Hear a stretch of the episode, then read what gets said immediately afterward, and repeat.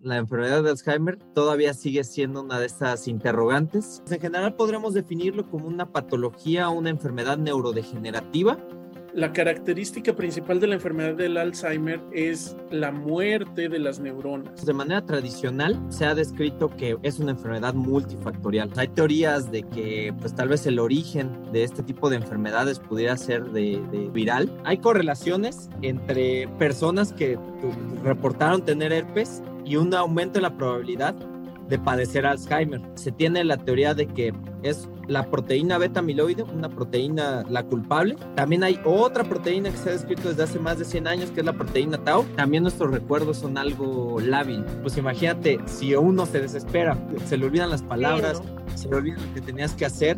Ahora imagínate que esa fuera tu realidad cotidiana. Desmitificar a lo mejor esta idea de que envejecer significa perder tus funciones. Hoy por hoy no hay cura Estás escuchando Ciencia Ligera, un podcast donde nos reunimos amigos para platicar acerca de datos, eventos, hechos y avances científicos de una manera ligera y divertida, con el fin de que te sumerjas o te ahogues en el fascinante mundo de la ciencia. Bueno, buenos días, buenas tardes, buenas noches. Este, bienvenidos a este su programa Ciencia Ligera. Este, antes, antes de que empecemos, quiero yo unirme a Marta de Baile en este, darle nuestras condolencias pues a todos los a todos los radioescuchas británicos, ¿verdad? Por, por la muerte de la reina Elizabeth. Y este, pues sí, long live the queen. Y este, pero bueno, tenemos a un invitado muy especial. Este, tenemos aquí al, al doctor Arturo González Isla. Eh, eh, muchas gracias por estar aquí con nosotros, Arturo. Le vamos a decir Arturo porque estamos aquí entre cuates. ok, perfecto. Este, bueno, a ver, un poquito de, un poquito de introducción. Arturo, Arturo es este, él es de formación eh, psicólogo de la UNAM y este, luego se aventó un doctorado, un doctorado directo en el INB, en el Instituto de Neurobiología, y se hizo el doctorado en Ciencias Biomédicas. Este, y, luego ya se fue a Suecia, al, al, Instituto Karolinska en Estocolmo, a hacer su postdoctorado, estuvo allí este, pues unos, unos cuantos años y ahora está de regreso eh, como, pues como director regional del Departamento de Biociencias del TEC de Monterrey en el campus de el DF. Entonces, este, pues somos muy afortunados. Muchas gracias por, por aceptar la invitación, Arturo.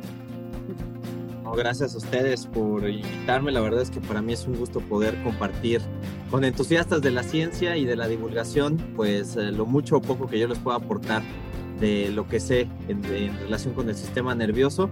Y pues nada, muchas gracias por la este, calurosa bienvenida. Un saludo a nuestros radioescuchas, bueno, a nuestros, a nuestros oyentes, a las personas que nos ven también, los británicos, por supuesto.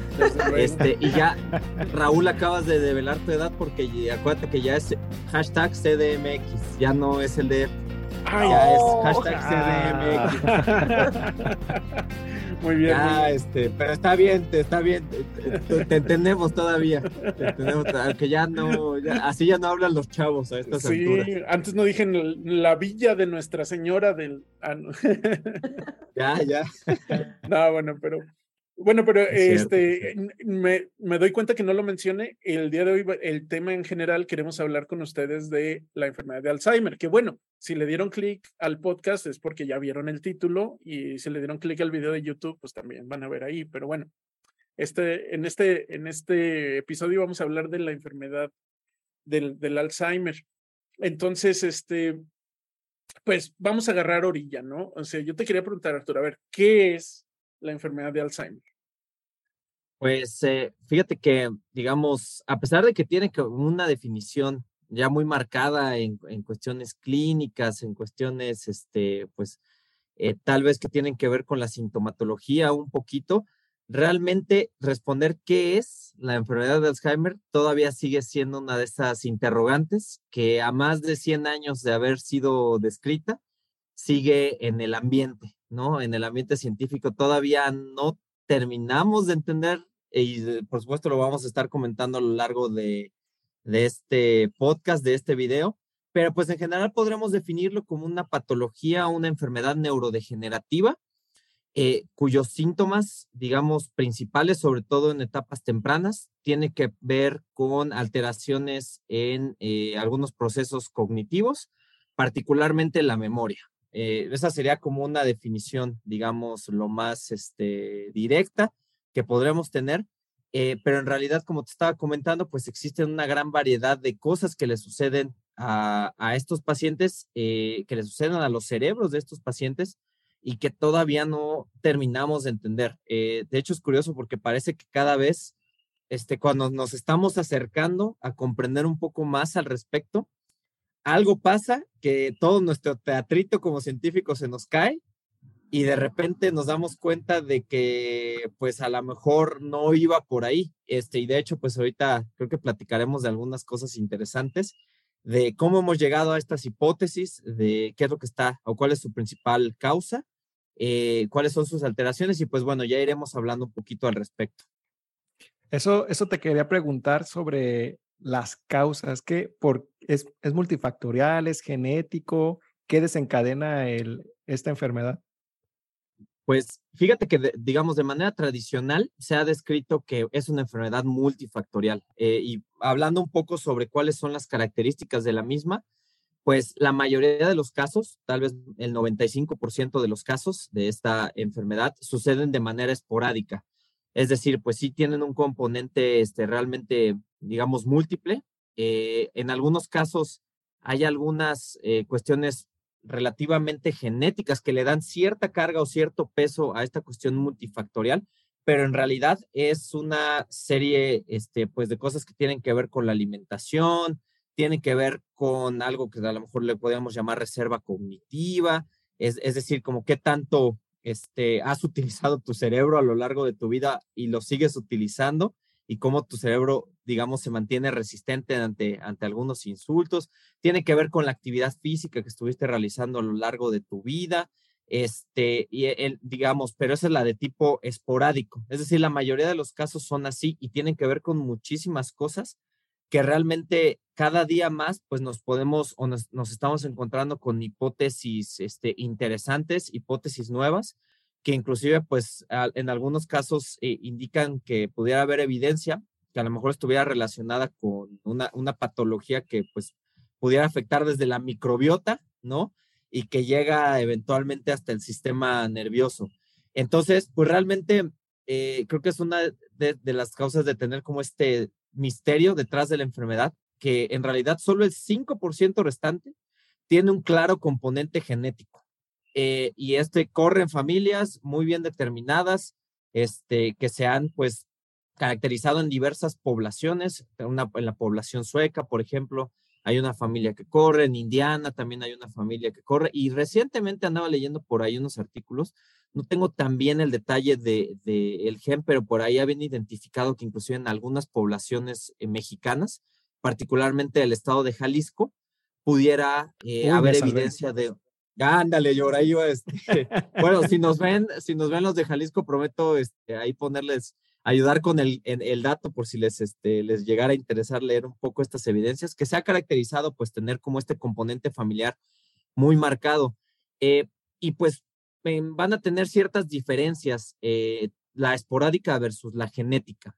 En el caso de la esporádica, que es la mayoría de los casos, su inicio es tal vez a partir de los 60, 65 años de ahí en adelante va subiendo la incidencia conforme va avanzando la edad de los individuos, es más probable que desarrolles Alzheimer. Y en el caso de los que tienen alteraciones de tipo genético, casi siempre eh, empiezan a mostrar signos mucho más tempranos de demencia, tal vez a los 50 años o inclusive en algunos casos antes, ya empieza a haber como estas uh, alteraciones eh, que van a repercutir como en la vida cotidiana de las personas. Pero, pero nunca de jóvenes el, el, la que es genética eh, nunca, es, eh, nunca se observan síntomas cuando están muy jóvenes las personas. Siempre, siempre es. Depende, ¿no, Arturo? Porque hay, hay algunas mutaciones, o sea, hay veces que te toca la superlotería genética. Este, y me parece que hay una combinación de mutaciones que luego se ha visto desde los 30, ¿no? La, los síntomas. Ese, ese, me gusta porque me, me, gusta este, debatir sobre la definición de joven. Entonces, este, o sea, yo tal vez lo veo y digo, ¿Qué, chavo, súper chavo. No, pues joven, joven a los 30, dices, no, pues sí estaba bien chavo, ¿no? estaba chavo, chavo. Alzheimer, sí. no, pues es que ese, ese, es justo, justo esa es como la, la idea, ¿no? O sea, chavo, chavo, ¿para qué? Y sí, a lo mejor, justamente como dice Raúl, pues si te toca la lotería genética, pues pudiera haber a lo mejor una, que es muy raro, insisto, o sea, probablemente entonces de esta, todas estas mutaciones que se han, han sido identificadas, tal vez este, ha de ser inclusive todavía menor la probabilidad de que te toque esta mala lotería genética. Pero pues sí, en la mayoría de los casos, este, pensemos una persona joven que, que tendría Alzheimer, pues estaría en sus 40 o sus 50. Es decir, no se espera realmente que para esa edad, pues ya tengas como alguna alteración cognitiva importante. Y bueno, no sé, también me gustaría eh, comentar que eso es algo creo que, que, puede ser interesante para las personas que nos escuchen y que nos ven, eh, desmitificar a lo mejor esta idea que tenemos que por ser mayor o por irte convirtiendo en adulto mayor, tus funciones cognitiva, cognitivas como la memoria, como la atención, deben de empezar a fallar de manera grave, nada más porque sí. Que eso es una, digamos, ese es un sesgo eh, que a lo mejor creo se ha, ha, ido perpetuando a lo largo de los años, cuando en realidad uh, no es así. O sea, el proceso de envejecimiento normal no incluye realmente que tú tengas alteraciones graves en tu proceso de memoria y en tus habilidades cognitivas cotidianas. O sea, un adulto mayor que envejece bien, que envejece sanamente, pues a lo mejor sí puede tener alguna otra alteración física, tal vez cierta fragilidad o tal vez cuestiones con otros sistemas, obviamente también propias de la edad. Pero en el caso del cerebro, realmente estos cambios no tendrían que ser tan dramáticos. Es decir, no existe tal cosa como un envejecimiento, o sea, no, es, no es normal que cuando te vuelvas viejito se te empiecen a olvidar las cosas, empieces a... así ya se te olvidaban desde que eras joven, o sea, es algo que... no, o sea, a mí desde chao, que Eso es para mi mamá, para que no piense que porque ya está mayor se le olvidan las cosas. ¿eh? Fíjate que... es que ya estoy grande, se me olvidan las cosas. Platicábamos de eso en el, en el capítulo del Día de la Madre, porque decíamos que es una, un poco, un poquito este, un prejuicio de que ya se te olvidaban las cosas, pero ahora como, como eres una nueva mamá, este, te, lo, te lo achacan al haber dado a luz al periodo posparto, por eso se te olvidan las cosas. Ya se me olvidaban antes, ¿no? Pero, pero ahora, ahora lo notas más. Ahora lo notas más, ¿no? Y, y, en el caso, por ejemplo, de los adultos mayores, este, pues realmente, digamos, en un proceso no patológico, eh, la mayoría debería de llegar, obviamente sí, o sea, digamos, hay una pequeña curva en donde tiende a bajar, pero es muy poquito, o sea, realmente no es algo realmente dramático. Y ahí es en donde pues, eh, pues hay que empezar como a poner atención en algunos signos tempranos que a lo mejor nos podrían decir que pues estamos empezando a tener algún problema de tipo patológico. Y es que un una, digamos, cuestión interesante con las enfermedades neurodegenerativas tiene que ver cómo es el insulto para el cerebro. Cuando tú pues tienes la desgracia de tener un traumatismo craneoencefálico o algún accidente cerebrovascular, pues el impulso, eh, perdón, el insulto es muy claro, ¿no? Tú te das un golpe, este, o tú este, tienes alguna oclusión o alguna arteria se te revienta y eso genera un daño en alguna zona del cerebro. ¿Sale? Oye, eh, pero oye, Arturo, pero, pero ¿eso es un derrame cerebral o es una embolia? ¿O es un vaguido? ¿O es un vaguido? Ah, vamos a hablar de las dos, ¿no? O sea, podría ser cualquiera de los dos. El vaguido me gusta, esa tercera opción es la, la que a mí más se me, digamos, se, me ocurre. Pero, no sé, en el caso de las enfermedades neurodegenerativas, particularmente hablando del Alzheimer, eh, el insulto es como muy lento. ¿no? Y entonces a mí me gusta verlo un poquito como esta analogía que existe entre a lo mejor, este, pues, cómo estamos viviendo el calentamiento global ahorita, ¿no? Entonces, este, a lo mejor al principio lo veíamos, o sea, pues sí, se están derritiendo poquito a poquito los icebergs, pero realmente como que no mucho, ¿no? Y realmente no importa hasta que, pues, se cae un pedazo de iceberg gigante, este, crea todo un desastre, empieza, empieza a subir el nivel del mar, etcétera, etcétera, ¿no? Y creo que con las enfermedades neurodegenerativas, particularmente el Alzheimer, es así. O sea, el insulto puede estar ahí inclusive desde muchos años antes, empezando a generar alteraciones, empezando a generar problemas, pero pues nuestro cerebro es muy plástico. Entonces, constantemente pues está tratando de echar a andar mecanismos o los mecanismos que le queden para detener estas alteraciones y que no lleguen a largo plazo hasta que eventualmente tu sistema dice, ¿sabes qué? Pues ya, o sea, me colapso, ya no quiero y pues ya ni modo, ¿no? Entonces, eh, que es cuando empiezas a notar de manera más constante, eh, pues las alteraciones en tu vida, en tu vida cotidiana. Arturo, estas, estos insultos pueden estar dados por algún virus. Eh, vi por ahí que el herpes virus simple está como asociado y también si nos puedes platicar, pues me llamó la atención cómo, cómo la microbiota puede este, desencadenar o bueno, afectar para que se desarrolle esta enfermedad. Eh, y creo que las dos son interesantes porque son, este, digamos, sobre en el caso del virus del herpes, ahorita platicamos sobre ese artículo que está bastante, bastante interesante. Y eh, en el caso de la microbiota, la verdad es que todavía estamos como en pañales, ¿no? Que también sucede con otras enfermedades neurodegenerativas.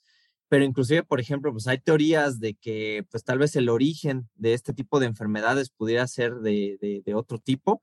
Pensemos a través inclusive viral y que ingresa al sistema nervioso, este, pues digamos, o sea, por la microbiota, por esta parte de la microbiota y poco a poco va, digamos, este, esparciéndose hacia el sistema nervioso realmente lo que tenemos mucho pues son correlaciones y pues en casi todas las patologías de este, de este estilo es lo que buscamos, ¿no? Eh, cosas que correlacionen que no necesariamente pues son causa-efecto, pero que a lo mejor como a veces ya estamos tan desesperados de querer encontrar como algo que le ayude a los pacientes, pues le estamos rascando en donde sea, la verdad. Y mira, y si tú ves ahí los papers eh, y tú ves lo que se está buscando ahorita de herramientas terapéuticas, tanto, tanto farmacológicas como no farmacológicas, realmente yo creo que en muchos casos estamos dando palos de ciegos. O sea, tú te metes a ver los artículos ahorita y tal vez entre fase 1, 2 y 3 de clinical trials o de ensayos clínicos con este, medicamentos para el Alzheimer, te puedes encontrar con más de 100.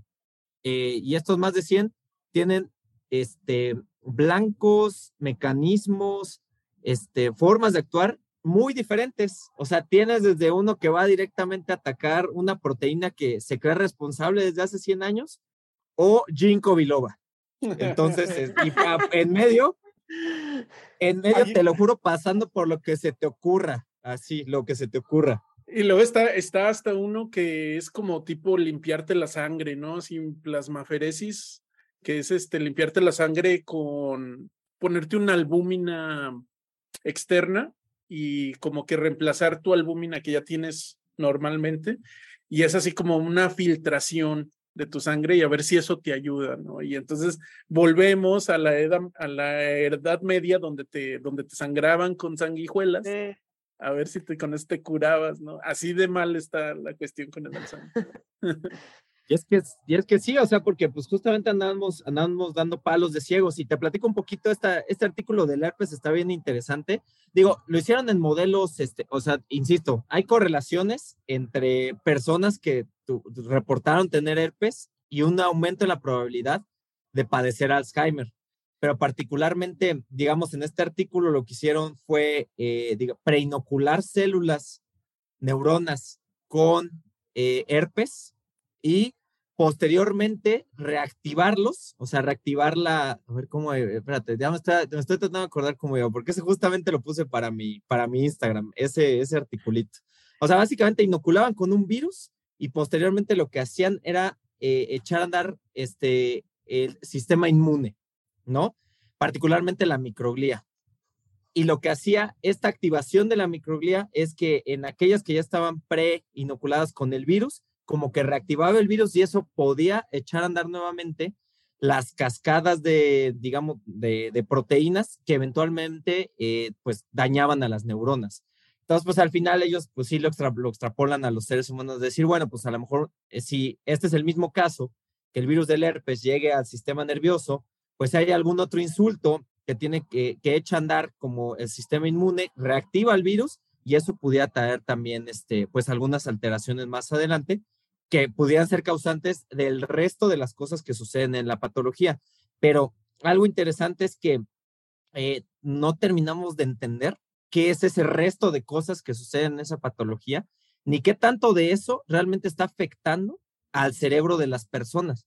O sea, pensando en las principales teorías, este, y a lo mejor eh, eh, si Raúl también nos, puede ayudar complementando, pero pensemos que de manera muy clásica, desde hace 100 años, se tiene la teoría de que es la proteína beta amiloide, una proteína, la culpable, que se encuentra en la parte externa de las neuronas y que básicamente, pues poco a poco las va dañando.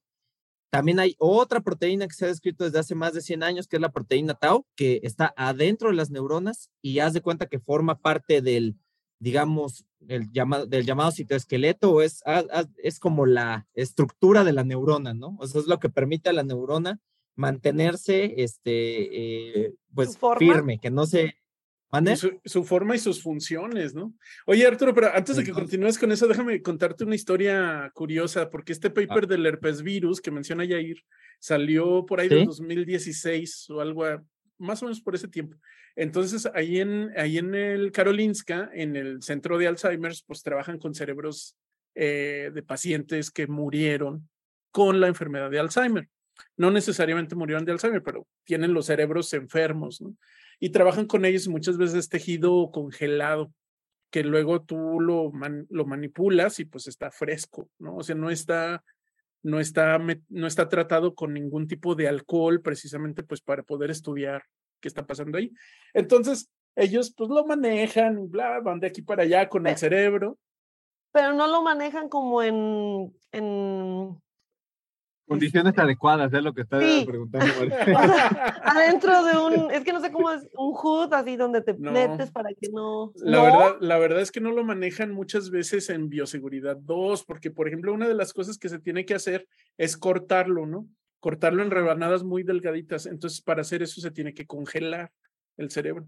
Y la congeladora es una máquina muy especial que tiene pues una, una cuchilla súper grande para poder cortar el, el cerebro pero ya pedirle a la compañía que además de eso te ponga una protección de flujo laminar nivel 2 es demasiado, además de que no se, no se piensa que haya ningún virus o bacteria ahí que se te pueda meter a ti, ¿no? Que te pueda contaminar, pues por como, como cuando trabajas con, con COVID, por ejemplo. Cualquier cosa que tenga sangre Sí, sí, sí, sí. Pero la verdad es que no, la verdad es que no pasa. Entonces, eso es, estos estaban ahí chambeando y sale el paper y eh, la publicación que dice, híjole, igual y se transmite con un virus, ¿no? Y todos así, ah, caray, ya quitando el sándwich de encima del cerebro, así que no podía comerme mis tacos aquí al lado del, mientras estoy cortando cerebros. Y entonces hubo, mucha gente que llegó así de, no es cierto, es que ese paper no es cierto, no, no puede, por favor, díganme que no es cierto. Negados, ¿verdad? Dos años de estar trabajando ahí. Bueno, amigos, pero ustedes no me, no me negarán que como científicos, este, casi siempre corremos riesgos de, de salud, ya sea por, por, porque las condiciones de trabajo tal vez no son las óptimas o por errores humanos también, ¿no? Entonces, este, pues miren, ya, ¿cuánto ácido no han de haber inhalado en algún momento de sus vidas haciendo ciencia? Este, un poquito, miren, para la próxima inhalación de ácido ahí se este, ya tiene la solución por si andan trabajando. Oye, es Debemos hablar de eso, de errores en, los laboratorios.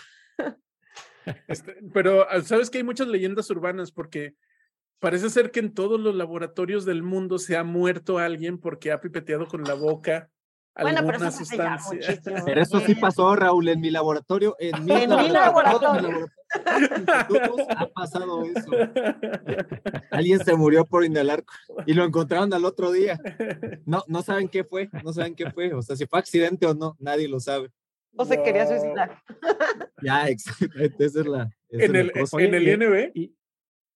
No, no es cierto, Raúl. No, ah. es este mito urbano, ¿no? como la niña, como la niña en la escuela. Bueno. Y, y, de la microbiota, entonces, ¿será porque esto, este, algunas bacterias eh, dañinas que puedan, de la microbiota, puedan viajar hasta, hasta el cerebro. Es no, pues, no debe de pasar, ¿verdad? No, no ninguna bacteria debería de pasar.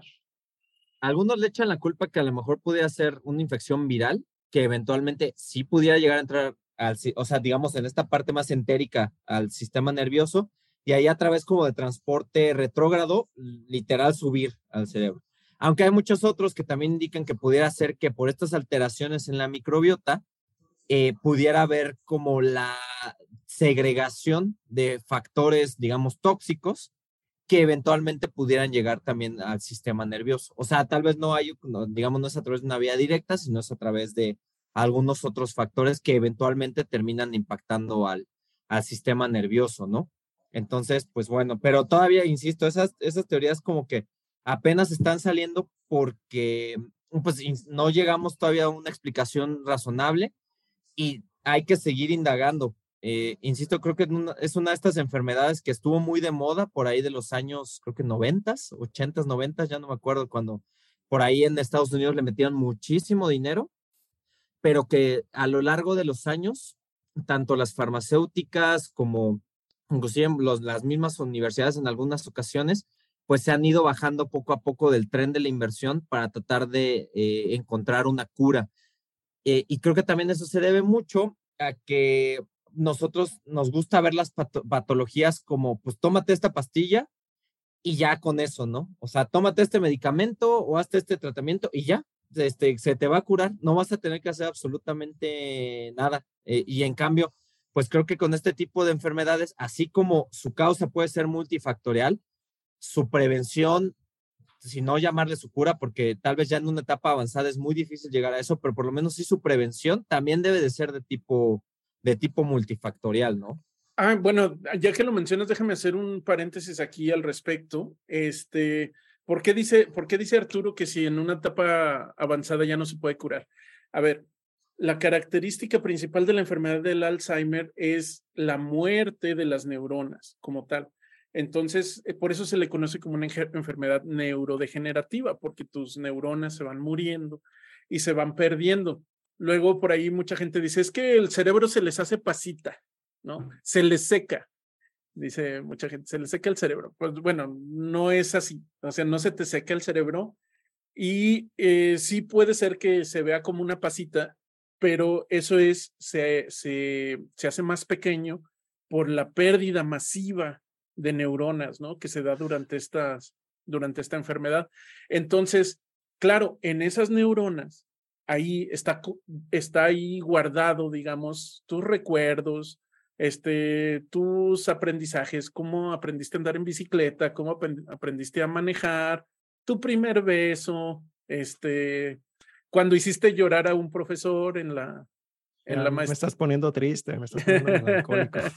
Raúl, ¿por qué nos comentas tus recuerdos más felices? Sí. Este, recuerdos felices está cuando hice llorar a un profesor. Oh, lo hizo por mí. Hasta ahorita me ah. capté la. Tú fuiste la, tú fuiste la, la persona que hizo llorar al profesor. Ya le dio, ya se le están olvidando las, cómo pasan las cosas. Bueno, ah, el, chiste, el chiste es que una vez que se te mueren esas neuronas, pues ya no se pueden recuperar. En teoría, tú podrías parar el avance de la enfermedad y ya de aquí en adelante ya no se te van a morir neuronas, pero las que ya se te murieron, pues ya. Es o sea, ¿sí puedes parar el avance? Hoy por hoy no hay cura, lo repito, no hay cura ni tratamiento que te permita parar el avance, ni siquiera, ni siquiera hacerlo más lento de la enfermedad. Raúl, ¿no sabes, por ejemplo, si se esté eh, intentando usar células madres del tema que, que hablamos un poco el, el capítulo anterior? Sí, fíjate que es muy, es muy este, interesante. Eso está, está en super pañales. Eso sí es ultra mega experimental, pero sí, sí, sí, se, sí hay muchas propuestas. Una de las propuestas es precisamente utilizar estas células que, de las que habló, este, de las que hablamos en el capítulo anterior, que son los astrocitos, ¿no? Como los astrocitos tienen la capacidad de dividirse, este, se les puede mandar a que se dividan y luego mandarlos a que se conviertan en neuronas y dice la, dicen nuestras mejores esperanzas que una vez que las neuronas están ahí, ellas van a saber cómo conectarse, cómo reconectar tal o cual circuito, ¿no? Eh, eso, eso ya se ha visto de nuevo, como lo mencionó Arturo, con pacientes que tienen luego un, un derrame cerebral, se les, se les queda la mitad paralizada del, de, la, de la cara, y luego lo que sucede es que el, el cerebro recablea esas partes que estaban dañadas y entonces pasa, digamos que hace un puente de esa región para volver a inervar esto, ¿no? Y por eso las personas se van recuperando. Y eso mismo se puede hacer con células madre que se conviertan en neuronas y esperar que el cerebro les diga de una u otra manera cómo volverse a reconectar para, para seguir funcionando. Que, podrían a lo mejor este, detener la enfermedad, pero recuperar los recuerdos, ¿será o ya será más complicado, verdad? Eso es, es, más complicado porque eh, también nuestros recuerdos son algo lábil, es algo que va cambiando constantemente.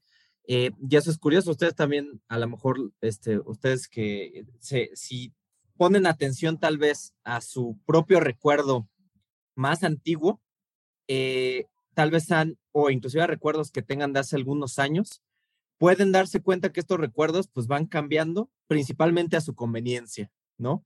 Entonces, este, o sea, y era, era un ejemplo como que, que, siempre pongo con los recuerdos, casi siempre cuando nosotros procesamos la información, si la información nos es útil, se va a almacenar a largo plazo, pero después cada vez que nosotros lo retomamos y utilizamos esa información, pensando en contar una historia que ya te has, contado varias veces o que te han contado varias veces tus papás, tus amigos, tus abuelos, eh, esta historia genera una nueva copia. Entonces, haz de cuenta eh, que tuvieras, este, digamos, una película que este, va cambiando ligeramente o que se va volviendo una película dinámica, ¿no?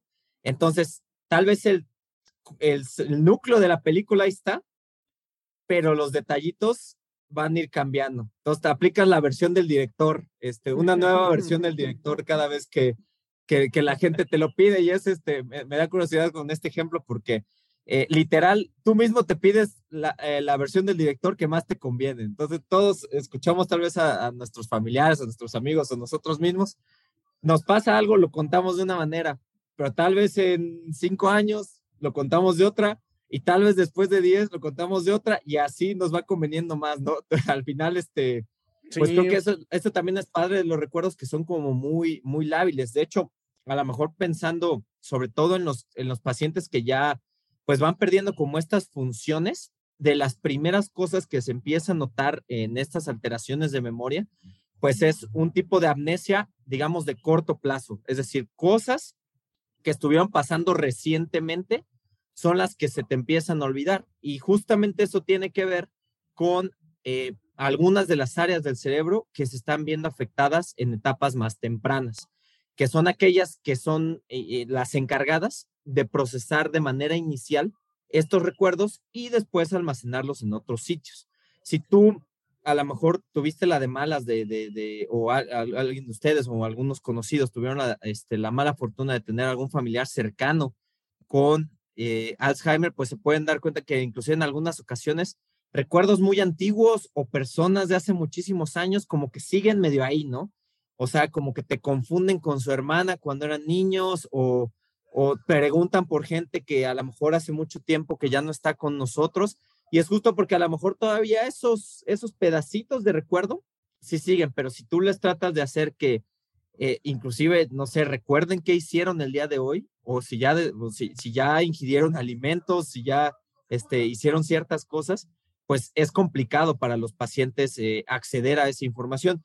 Y creo que algo, digamos, interesante de la epidemia del COVID-19 es eh, justamente que creo que muchos nos estamos sensibilizando un poco con la situación que pueden llegar a vivir los pacientes que tienen demencia tipo Alzheimer, ¿no?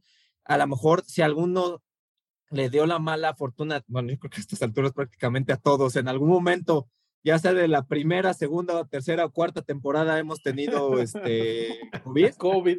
Este, eh, y es, a lo mejor muchos todavía tendrán como estos síndrome post-COVID, ¿no?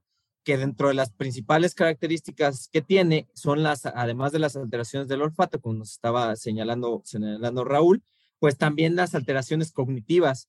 Entonces, eh, ahora, pues tal vez si tú tuviste COVID de, de repente durante ciertos, un, tiempo, tal vez pueden ser unas semanas, pueden ser unos meses o pueden ser unos años, todavía no lo sabemos realmente.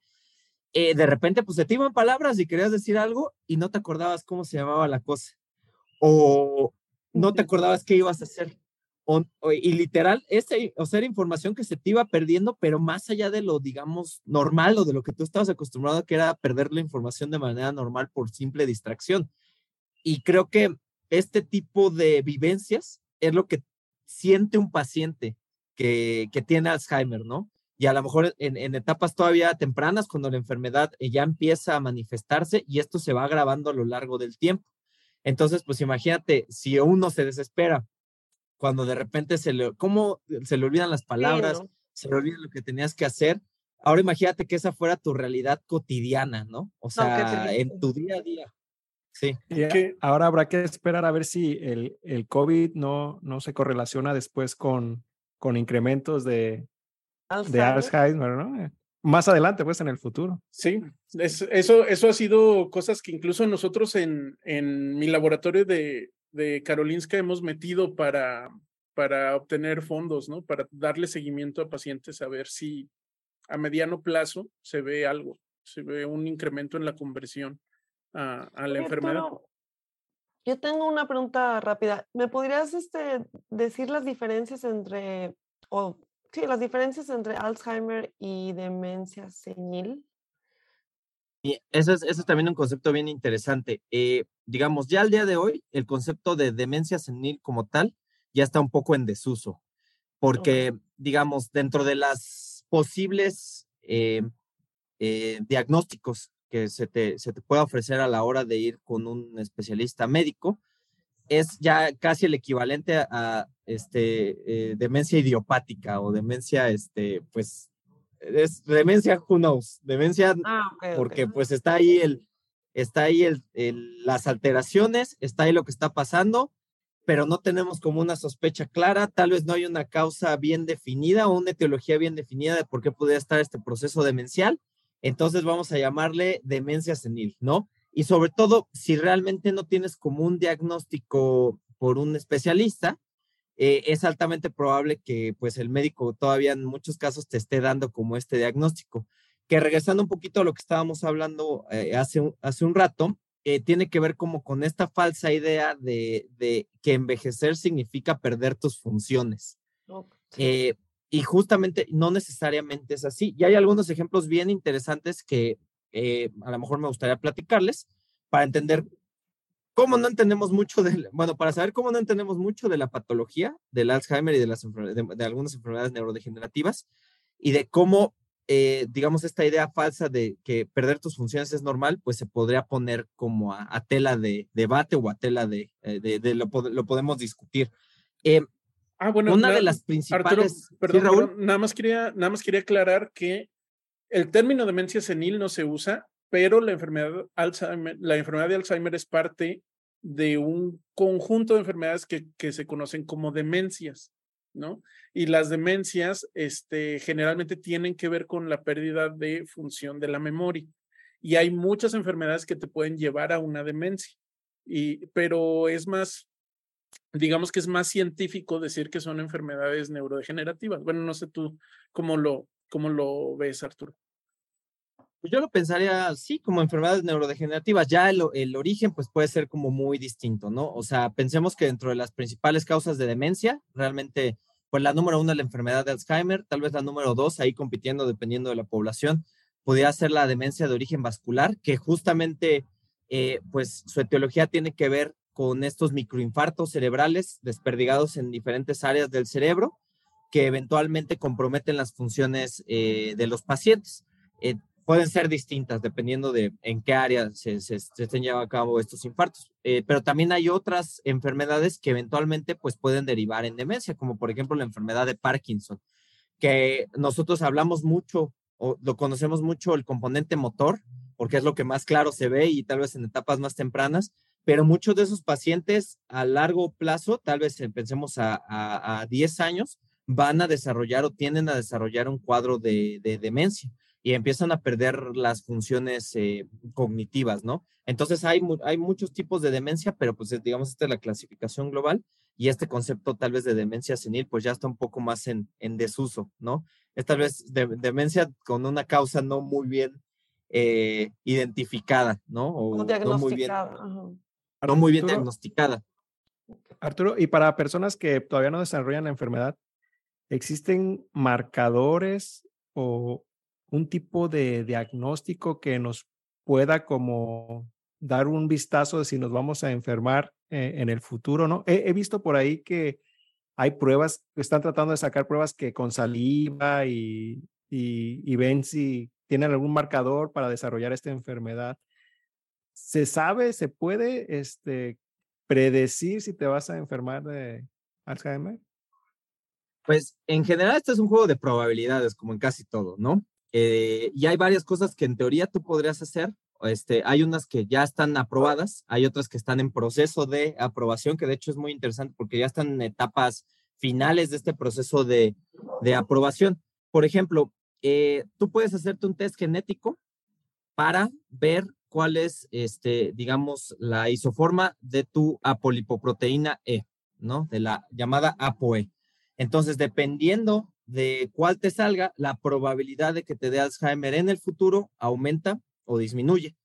Pero, por ejemplo, también, este, ya al día de hoy me parece que no tiene, no tendrá tanto, tendrá algunos meses, la FDA acaba de aprobar un, digamos, kit diagnóstico, que ya no me acuerdo si usaba plasma o líquido cefalorraquídeo, me parece que usaba plasma, este, porque era menos, menos invasivo, eh, para de alguna manera saber si los niveles de estas proteínas que se han caracterizado como responsables ya están siendo alterados. También eh, hay algunos marcadores ya a nivel cerebral que se están utilizando cada vez más y que en algún punto, hay unos que ya están aprobados sobre todo con fines de investigación, pero son muy caros, eh, que tienen que ver eh, con una técnica que se llama este, tomografía por emisión de positrones, en donde básicamente te inyectan un, digamos, un marcador que eventualmente va a alcanzar el sistema nervioso, tu cerebro, y Oye, Arturo, a pegarse, sí, Raúl. Un, un marcador, un Sharpie. Exactamente. Entonces. Una sustancia. Pensemos en una sustancia. Pensemos sí, en una sustancia que eventualmente va a llegar a tu cerebro y que puede marcar varias cosas. Por ejemplo, hay un marcador muy interesante que ya lleva varios años, este, de alguna manera aprobado para investigación, pero pues que sigue siendo muy caro, que se llama el Pittsburgh Compound B. Ese marcador llega al cerebro y se pega a, estas a la proteína beta amiloide, que es una de estas dos principales proteínas a la que le hemos echado la culpa históricamente, eh, por ciertas razones, ¿no? Porque se acumula en el cerebro, porque está como muy presente eh, eh, en el cerebro de los pacientes. Pero también actualmente están en desarrollo, por ejemplo, algunos eh, marcadores, bueno, algunas, algunas sustancias que tengan como la misma lógica, enfocadas en eh, pegarse a, a, sitios relacionados con la sinapsis. ¿Qué son las sinapsis? Pues son básicamente como estas unidades funcionales en donde las neuronas comparten información. Eh, en general, para sobresimplificarlo, sobre todo cuando ya llegas a la madurez cerebral y hubo una poda gigante de sinapsis que ya no te servían, este, pensemos, me gusta mucho esta analogía de la película de este, ¿Cómo se, ¿Cómo se llama esta película? Mira, ya me, ya me está empezando a, fallar la memoria. Qué paradójico. Eh, eterno, eterno resplandor por una mente no, Mira, esta, la de Disney, la de Disney en donde, este, ay, la de, la de las emociones. ¿Cómo se me olvida? Este, ah, esta película. intensamente. Intensamente. Intensamente. Ah, intensamente. buenísima película. Me gusta mucho las, las analogías que usan de cómo funciona el cerebro, ¿no? Eh, en el sentido de que, pues bueno, estas sinapsis van a representar como todas estas bolitas que están en intensamente, que el, durante la noche, este, lo que no te sirve como tus clases de matemáticas, como tu clase de química, sí sirven, Este, tíralo a la basura, esto no nos va a servir para nada, ¿no? Pero en cambio, en cambio, la, la, la cancioncita este, de Bad Bunny. cualquier partido, ah, mira, las de Bad Bunny, la que quieras, que esa se te queda, pero es que esa es diferente, porque esa, este, O sea, la procesas con el cerebro, pero la sientes con, el, corazón y con el cuerpo. Entonces ahí hay una mezcla de emociones que hace que se mantenga más, este, más potente. No sabía que, era, que eras fan de. Es que ya, ya. Nada más, este, es para conectar, para conectar con, con las nuevas generaciones. no, no es ah, cierto. no, hombre, pues sí. Como buen chilango. Por eso todos tenemos Como Baby, Baby Shark. Baby Shark. Ah, Baby Shark, buen ejemplo también, ¿no? Pero sí, así como, como buen chilango que, que, se, que se más o menos se jacte, pues hay que saber de cumbias y pues allá para las nuevas generaciones hay que saber de reggaetón también, porque así es lo que, lo que se escucha aquí en la calle, ¿no? Entonces, este, pero bueno, eh, esta sinapsis, y, es, regresando a la parte de, de, de las sustancias, pues van a formar, básicamente pensamos nuestros recuerdos, toda la información que hemos estado guardando va a estar almacenada de cierta forma en esa sinapsis. Entonces, hay unos nuevos, eh, nuevas sustancias que se pegan a estos sitios y pues te indica básicamente con qué tan brillante está, pues cuántas sinapsis tienes, ¿no? Y se ha visto que por las personas que ya empiezan a tener problemas, eh, inclusive antes de que ya se empiecen a manifestar conductualmente, pudieran estar perdiendo sinapsis en comparación con, eh, digamos, una persona que no tiene ninguna alteración. En realidad, esos son los que hasta ahorita tenemos, eh, digamos, eh, que están o ya disponibles o que están cerca también de llegar al mercado, a lo mejor en los próximos años. Pero de ahí en fuera, algo más confirmatorio meramente, solo se puede llevar a cabo, o digamos, el estándar de oro es a través de una autopsia. Entonces, es no, pues un pedazo de. Pues sí, exacto. que ahí viene, viene, esta historia interesante que a lo mejor les estaba contando, porque en la autopsia lo que hacen es justamente, históricamente, buscar estas dos proteínas: buscar beta-amiloide y buscar tau en el cerebro de los pacientes. Pero, oh, sorpresa, eh, en los últimos años han salido algunos reportes en donde personas cognitivamente intactas, de tal vez más de 90 años, personas que sí, o sea, van a tener ciertas dificultades asociadas al cuerpo, por lo mismo que ya tienen más de 90 años, pero que intelectualmente no están, este, digamos, fuera del promedio, o sea, pueden llevar a cabo sus actividades mentales de manera normal.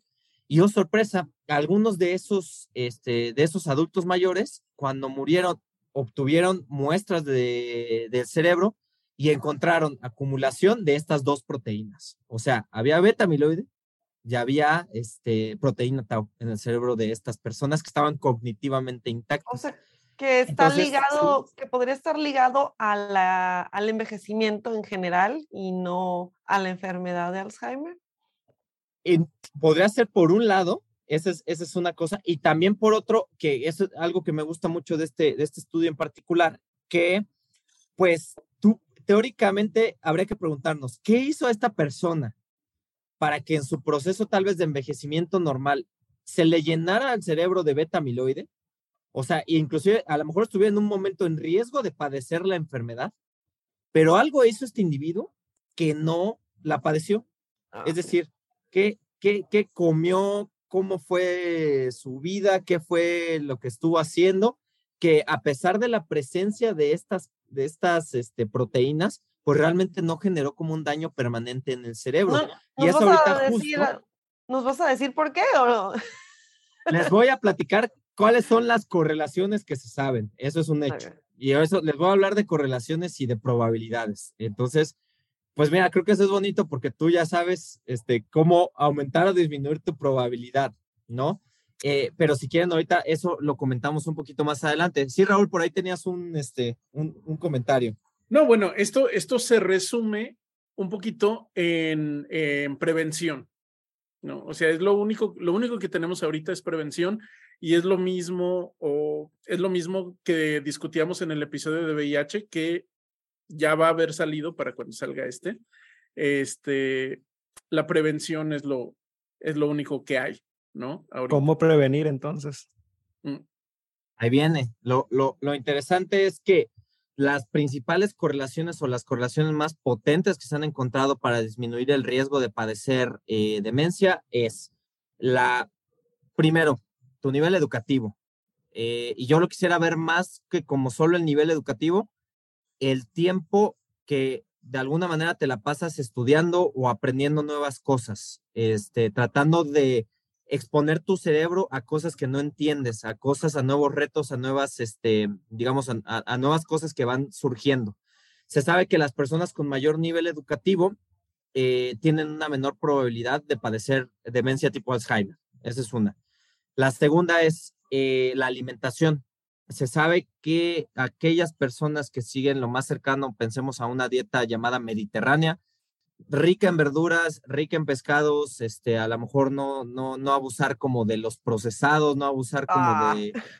La, los- o sea, sí, que también hay cosas, hay, hay cosas ricas por ahí también que se pueden conseguir, ¿no? Pero, o sea, pensemos en poblaciones, en, en ciertas poblaciones que tienen este tipo de dieta, pues la, la prevalencia también es, este, es menor de la... Raúl le de- dice paleodieta. Ahí está, mira, la paleo, paleo, o sea, sí, pescado crudo, ah, no, te iba a decir pescado crudo, así, ahí que tienes que, eh, que bueno, ahí la paleodieta se tiene que complementar con que tú vayas y caces el pescado, porque ahí haces ejercicio, ¿no? y esa es la tercera, ¿no? Esa- Esa es la tercera que, que, que ya, que tiene que ver mucho con el ejercicio, particularmente de tipo aeróbico. Eh, eso me, me gusta porque en general también en evidencias de ejercicio, pues cada vez este, tratamos de encontrar un poquito más y menos de qué tanto es tantito, como para ayudarnos a echar a andar nuestros, este, Lo nuestros mínimo. mecanismos. que es lo mínimo. Ahora, que hay unos, hay unos, te, te lo juro, hay unos papers por ahí que dicen que desde, o sea, digamos, tampoco, si puedes hacer más, pues mucho mejor, pero des- que desde ocho minutos de ejercicio vigoroso es suficiente para ya echar a andar, este, pues, mecanismos que eventualmente protejan tu, tu cerebro, ¿no? O sea, obviamente, pues lo ideal es este, este estándar de, de la Organización Mundial de la Salud, que sí se ve un poco complicado, ¿no? Que sí, este, pues es al menos, no, ya no me acuerdo cuántos, al menos 30 minutos. 30 de minutos. sí. Actividad dia- diaria, ¿no? De, de Sí. ejercicio y si se pueden, este, pues más a una, a una, digamos, más vigoroso, mejor aún todavía, ¿no? para Entonces, que circule ahí la sangre y todo, ¿no? Pero, pero fíjate que es algo, es algo muy curioso porque básicamente son las mismas medidas que te pueden prevenir tener un Para ataque. cualquier otra cosa. Aunque ha- hay una cosa, hay una cosa muy interesante para la enfermedad de Alzheimer, que el principal factor de riesgo es la edad. Entonces, por ahí se ha sugerido que este, no importa, eh, eh, no importa qué tanto podamos extender la vida del cuerpo, ¿no? La, la, la función del cuerpo utilizando tecnología médica. A ti, de todas maneras, si vives 120 años, vas a tener Alzheimer desde los 80. Oh, Entonces, este, el, ese, esa es una cosa que, que este, digamos que el límite para el humano como individuo está cuando te da la enfermedad de Alzheimer. Y eso, si llegas a vivir 110 años, 115 años, te va a dar, porque el principal factor de riesgo es la edad. ¿no? Entonces hay quienes dicen que es imposible evitar, eh, si tú vives mucho, te va a dar sí o sí la enfermedad de Alzheimer. sí, sí, pues la probabilidad va aumentando conforme cada década, ¿no? O sea, cada, cada, bueno, de hecho cada lustro va para arriba, para arriba, para arriba, entonces sí se vuelve un poco más complicado. Y entonces, no, di, di, No, sí, o sea, tu punto es que si alguien envejece y no se muere por otras situaciones, otras enfermedades que, que pudiera tener, este, te morirías, o sí, te morirías debido a una enfermedad neurodegenerativa. Sí, y de, y de aquí viene la importancia, porque me acuerdo que, un, que mi casera, cuando recién llegué a vivir a, a Estocolmo, me decía, tú investigas Alzheimer, ¿verdad? Y yo sí. Me dice, "Mm, pues está muy bien y todo, pero yo creo que hay enfermedades más importantes que investigar, ¿no? Y como que están gastando dinero de Okis en lo que tú haces, porque mira, ahí está el cáncer, ¿no? Y ahí sí, están claro. Ese, ese te puede matar mucho más joven. y en ese momento yo me quedé totalmente, no le supe qué, qué decir. Dije, ok, ya me metí a mi cuarto llorando y todo. Y Ya me voy a México. ya me voy. Y ya luego, ya luego se me ocurrió, dije, claro, pues, o sea, imagínate que curamos todo, pero no curamos la enfermedad de Alzheimer, pues, ¿de qué te sirve estar bien tronado, ¿no? De 114 años que no puedes ir ni al baño, tú solo. Entonces, ese es el, esa es la importancia de la, de la investigación sobre la cura, ¿no? O el tratamiento de, de la enfermedad. Arturo, este, también nos, nos manda una pregunta, Edith, que ella tenía la duda de em, cómo, cómo estaba relacionado o si estaba relacionada la enfermedad de Alzheimer con esta cuestión de los priones, ¿no? Y de la enfermedad de las vacas locas. ¿Tú, tú, tú qué opinas? ¿Tú qué piensas? Pues mira, esa es otra de las teorías que también se han ido desarrollando a lo largo de los años y se basa mucho también en la forma en la que tal vez diríamos, eh, estas proteínas que nosotros conocemos que están relacionadas con la enfermedad, van de alguna manera dominando el cerebro. Es decir, empiezan como en una zona, a partir de ahí parece que empiezan a llegar a otra. En algunos modelos, de hecho en varios modelos experimentales, eh, que en general pues son ratones de tipo, de tipo transgénico, este, que están diseñados para expresar, pues, eh, sobreexpresar estas proteínas, se ha visto este mecanismo. Sin embargo, la evidencia en seres humanos todavía es, eh, dudosa. Siento que se ha podido aportar, o sea, ha aportado más este, evidencias, pero en ocasiones, insisto, casi todas estas cosas nos dejan más preguntas realmente que respuestas de cómo está funcionando la patología. Y es que eh, creo que una cosa que tiene el Alzheimer y al día de hoy, tanto en cuestiones de la cura como en cuestiones de los mismos mecanismos que están detrás de ella, es un poco como esta, este, digamos, o a veces ya me gusta, me gusta a veces compararlo, ojalá y no tanto, eh, como esta búsqueda del dorado, ¿no? Entonces, como ustedes sabrán, cuando los, los españoles llegaron a, este, digamos, a, bueno, tal vez a Mesoamérica, pero también a, a Sudamérica, al imperio de los incas, pues empezaron con esta leyenda de que había una ciudad llena de oro, ¿no? La cual desde el mismo Pizarro este, estuvieron buscando durante cientos de años prácticamente y que todavía, pues, este, tal vez en el fondo siguen queriendo encontrarla, ¿no? Entonces, a veces con el Alzheimer parecería ser que los científicos, nosotros estamos en nuestra búsqueda del dorado, ¿no? O sea, queremos seguir creyendo que la vamos a terminar de entender este, y que la vamos a poder curar eventualmente. Y creo que eso ha hecho que muchas personas se bajen del barco, pero al mismo tiempo también nos ayuda a empezar a pensar afuera de la caja, ¿no?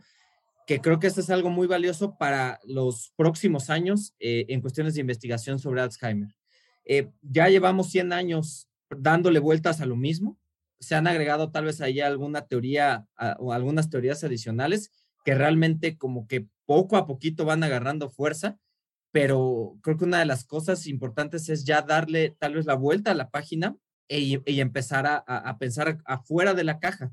Creo que eh, esto no es nada fortuito y así como sucede en, en muchas patologías, pues puede haber muchos intereses que pudieran estar de por medio, ¿no? Intereses de personas, intereses de compañías eh, y cosas que al final lo único que hacen es dejar al paciente al final. Eh, yo pensaría que tal vez en los próximos años, tal vez unos 15, eh, bueno, yo esperaría que 10 o 15 años, ya podamos tener mucho más establecidos tratamientos integrales para esta enfermedad. Es decir, un tratamiento que incluya de preferencia una detección eh, lo más temprana posible, que desde ahí es un, reto importante, pero que también no le ofrezca soluciones mágicas a los pacientes, eh, que eso es lo que ha estado tratando de hacer casi con la mayoría de los medicamentos. O sea, la idea, como cualquier otra enfermedad degenerativa este, o crónica, ¿no? La idea es hacer un tratamiento integral en diferentes niveles. Y hay muchísimas variables implicadas, ¿no? Está desde la socialización, es decir, hay algunas evidencias que el hecho de estar en comunidades en donde los adultos mayores estén socializando más constantemente con otros individuos, eso reduce parcialmente el riesgo de padecer la enfermedad.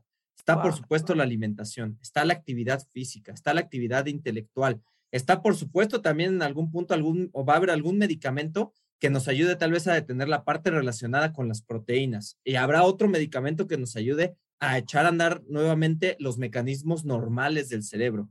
Creo que, eh, digamos, lo que viene para esta enfermedad es verla desde un punto de vista integrativo, en donde este, la solución venga de muchos frentes, venga desde la farmacología, venga desde la medicina este, eh, personalizada, venga inclusive desde la psicología, la terapia o hasta algo que se ve como muy, muy trivial, pero que ahí está, eh, que son las comunidades, ¿no? O sea, el hecho de poder eh, generar ambientes en donde nuestros adultos mayores estén de alguna manera estimulados, estén generando una calidad de vida que los lleve a tener un buen estado de ánimo, que los lleve a sentirse este, útiles para la sociedad, complementado con estrategias que tengan que ver con farmacología, alimentación y ejercicio, creo que es lo que, lo que viene para que nosotros eventualmente podamos detener esta epidemia.